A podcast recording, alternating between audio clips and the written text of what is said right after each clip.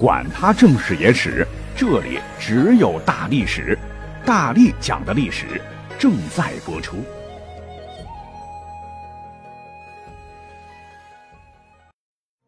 本节目由中国银行 APP 赞助播出。二零二一年一季度，新用户只要通过节目下方小黄条注册中国银行并下载登录 APP，就可以获得二十元话费券呐。你也可以在 APP 中找到活动并分享给好友。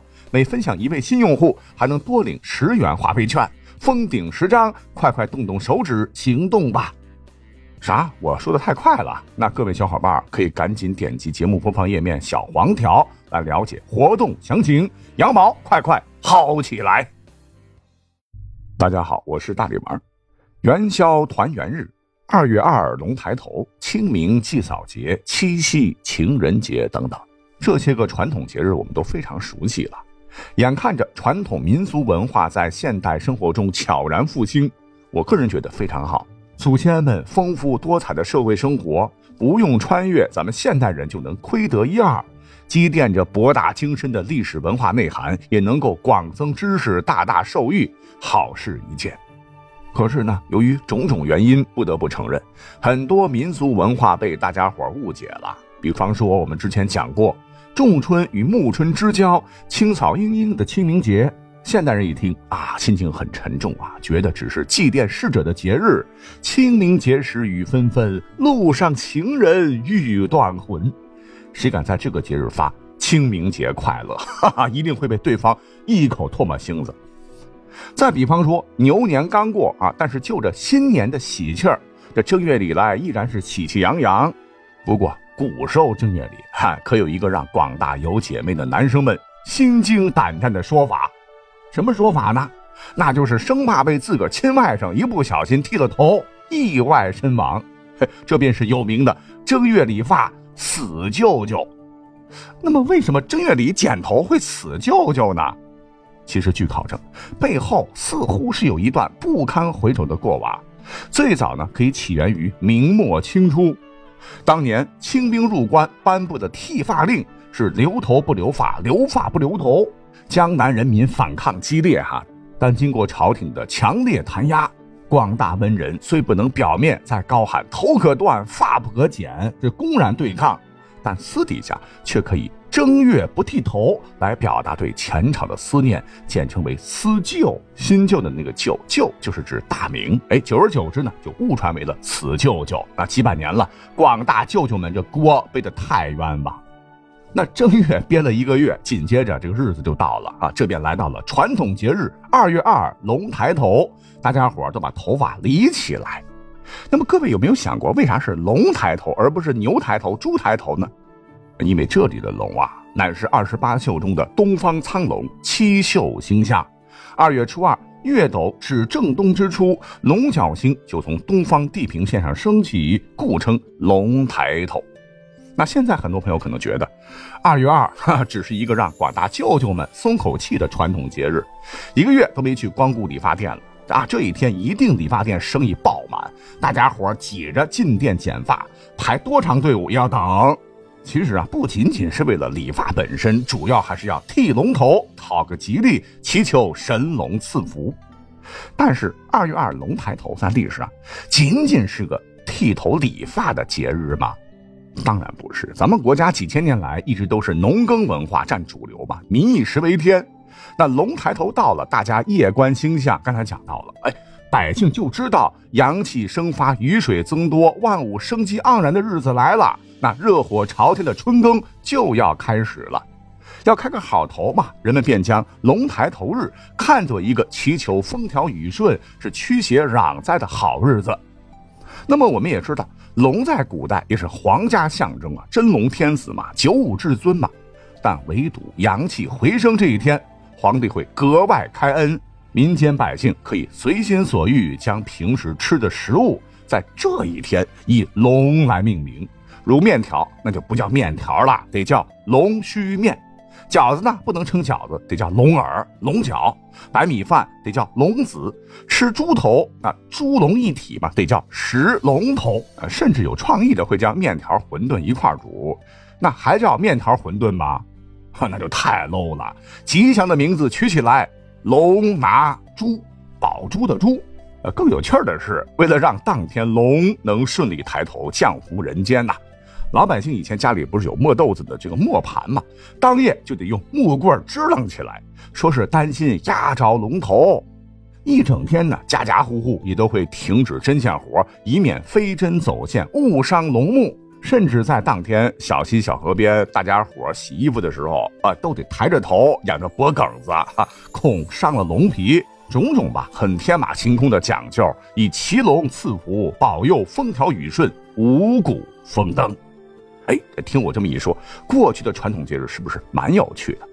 哦，对了啊，别光听我讲啊，现在起，在中国银行 APP 内充值话费满三十元，随机递减五到二十元，每月优惠一次，动动手，搞不好这个月流量就有了哈！大家快快参与，薅羊毛喽！嘎嘎。那好了，后头呢？还有被大家伙都特别喜欢的七夕佳节，那每到这一天，不少朋友一定会感受到甜甜的气息和浓浓的狗粮。呵呵呵那么大家说啊，七夕节是咱们中国传统的情人节啊，说是来源于一个在民间流传很广的故事——牛郎织女鹊桥相会嘛。但是今天我告诉你，其实不然。七夕啊，最早追溯乃是古代星宿崇拜演化而来的。民间呢又把七夕称为魁星节，这个魁星啊是北斗七星的第一星天枢，天上的天，枢纽的枢啊。俗传七月七日乃魁星的生日。呃，说起魁星可了不得啊，神话中他乃是主宰文章兴衰的神。那三侠五义中传说包公乃魁星下界，想求取功名的莘莘学子们就特别崇敬魁星，所以呢一定要在七夕这一天祭拜。祈求能够保佑自个儿金榜题名。你看，古代中状元又叫做大魁天下士。那么还有一种流传很广的传说，说魁星还没成星宿封神前，他就是一普通读书人，长相巨丑，脸上斑点满满，还是个跛脚，被周围读书人嘲笑。但是魁星爷不以为然，发愤图强，竟然高中。那过关斩六将进入最终殿试，皇帝老子金銮宝殿当中坐定一看，哇，吓了一跳啊！就问他：“你你脸上为何全是斑点呢？”他很机智，马上回答说：“麻面满天星。”那皇帝又问：“那脚为什么还跛了呢？”他马上又答道：“独角跳龙门呢。”嗯，好，好，好，皇帝非常满意，朱笔一批，圈为禁日。那除了这些个哈，在古代七夕这一天，对于那些不能参加科考的姑娘们来说，也是一个非常重要的节日。那当天晚上呢，他们会望月穿针，呃，就是要向织女学巧，这便是乞巧的由来。如果说对月穿针的红线从针孔穿过，就叫得巧。这一习俗呢，在唐宋最为流行。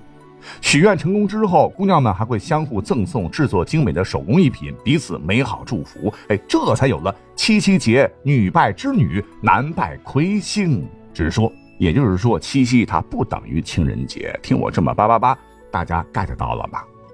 什么？我听到有人说也可以当情人节过呀，情人出 love。所以呢，有的时候特别需要大包特包甜美的电话粥，甜情蜜意的微信也得大聊特聊起来。那我觉得下面这个活动非常适合您。中行 APP 新客注册登录可以获得二十元话费券，在中行 APP 中找到活动并分享一位新用户，即可领十元话费券。那点击小黄条了解详情。祝你 money 多多，爱情更顺利。好，那浪漫的七夕节过完，哎，再过些日子呢，民俗大节端午节就要来了。那现在很多人天然认为端午节就等于粽子节。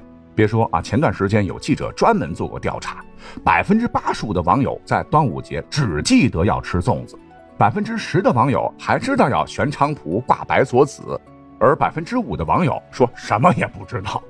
难怪专家很忧虑，说端午节节日的味道是最为寡淡的。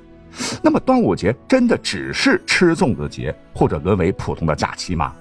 那我在网上也看到哈，关于端午节吃粽子这个争议也很大，什么南北咸甜之争啊，端午节到底是为了纪念屈原还是伍子胥？啊，这个端午节吃粽子到底是吴越文化还是荆楚文化？到底谁能最终胜出？呱唧呱唧。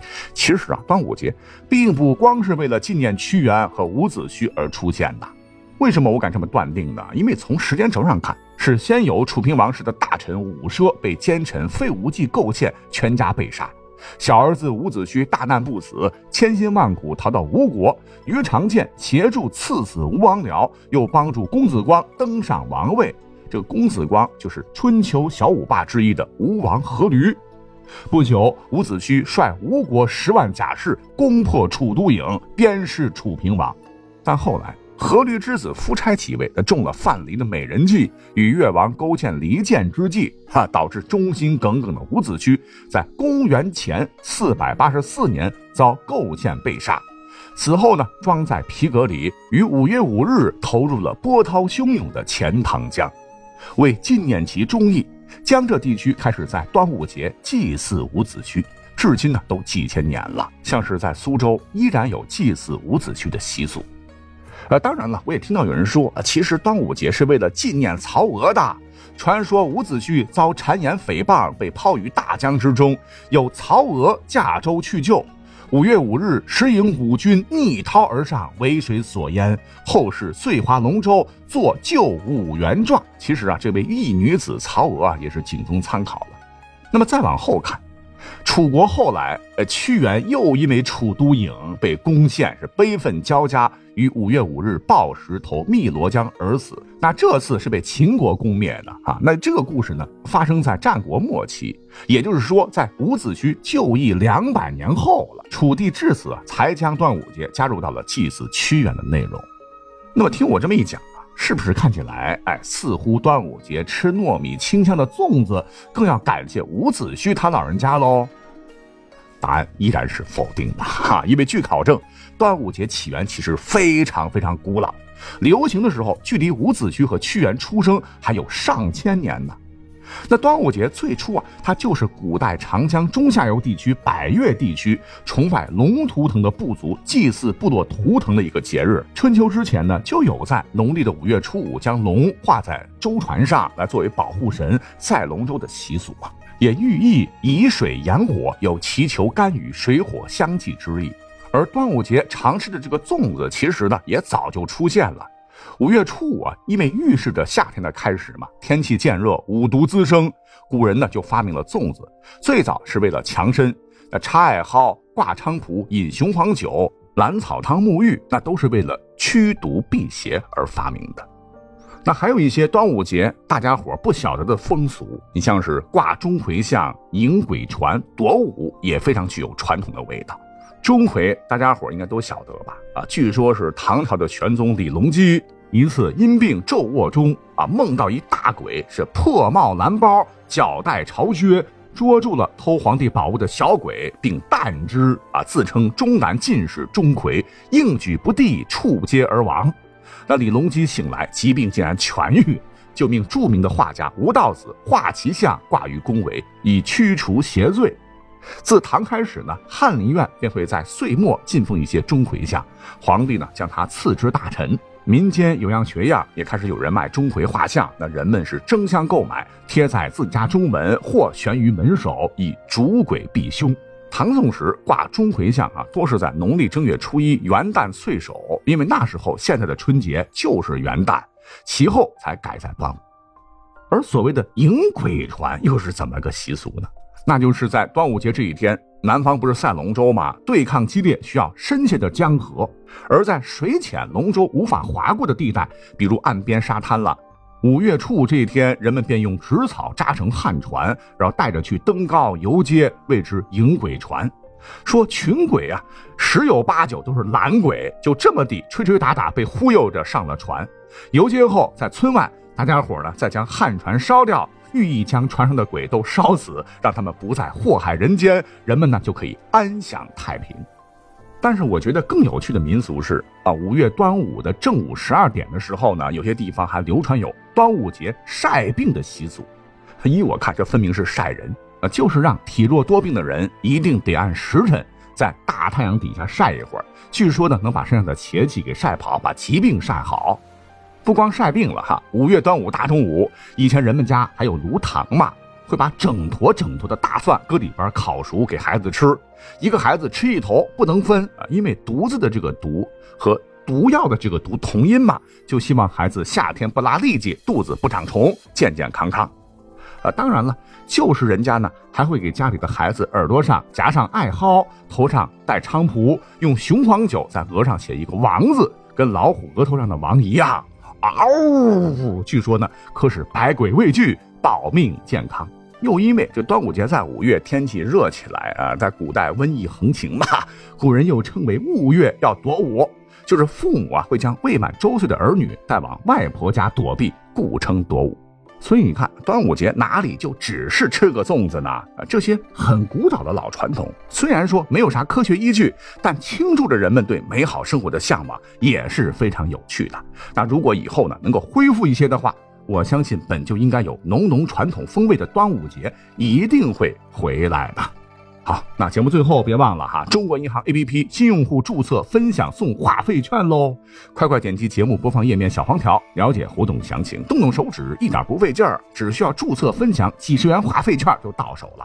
本期活动到三月底就要结束了啊，羊毛快快薅起来，么么哒！